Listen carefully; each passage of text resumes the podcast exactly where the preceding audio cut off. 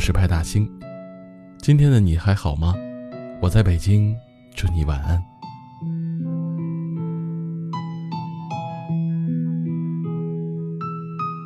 前几天在知乎上看到一个问答，有人问：前段时间想买车，找朋友借钱，他说没钱借给我，可是不久后他就买了新车，还是顶配。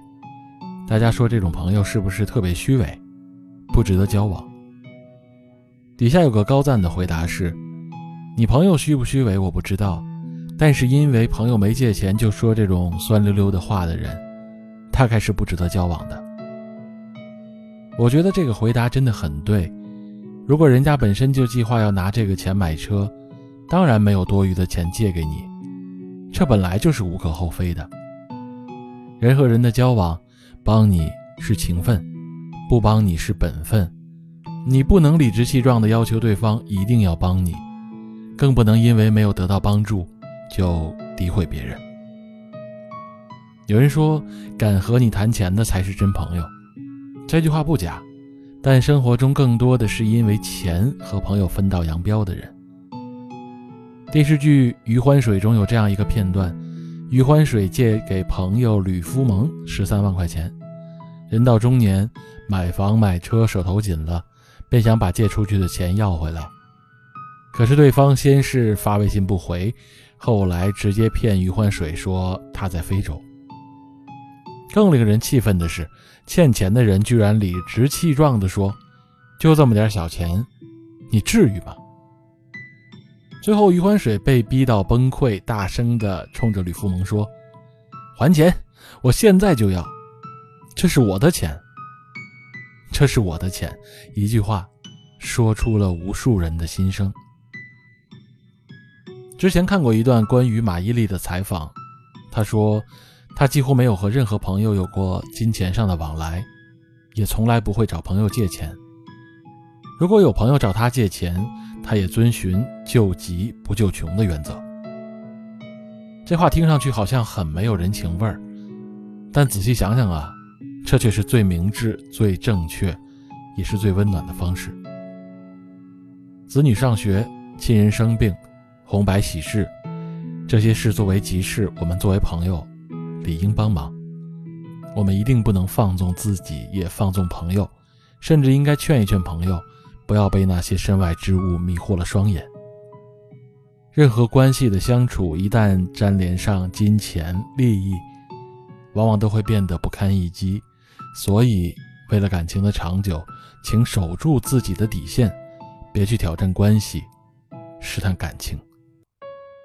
正是因为我们无比重视、珍惜彼此的友情，所以才不想轻易挑战友情，不想冒险用金钱。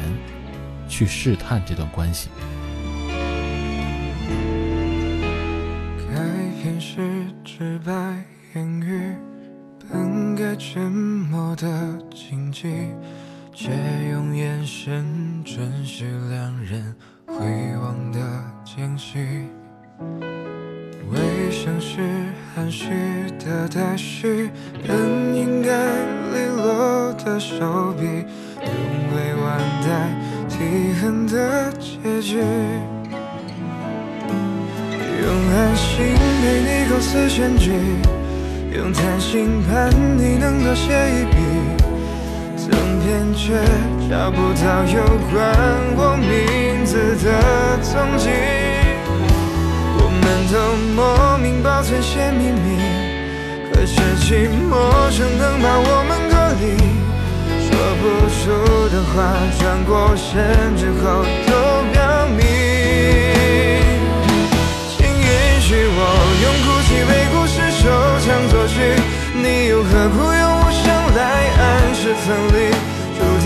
关键人物都是你，主线是流转的心酸着迷。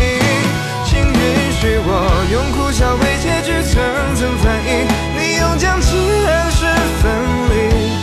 原来我也只是你无名的过去。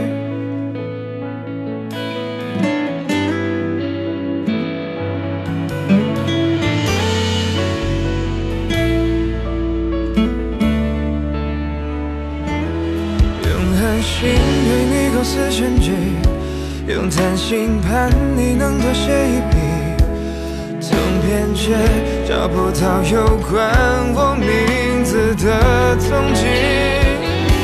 我们都莫名保存些秘密，可是寂寞声能把我们隔离。说不出的话，转过身之后都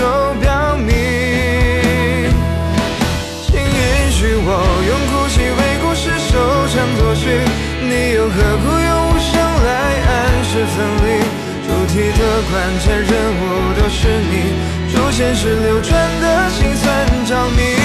请允许我用苦笑为结局层层翻译，你用将词暗示分离。原来我也只是你无名的过去。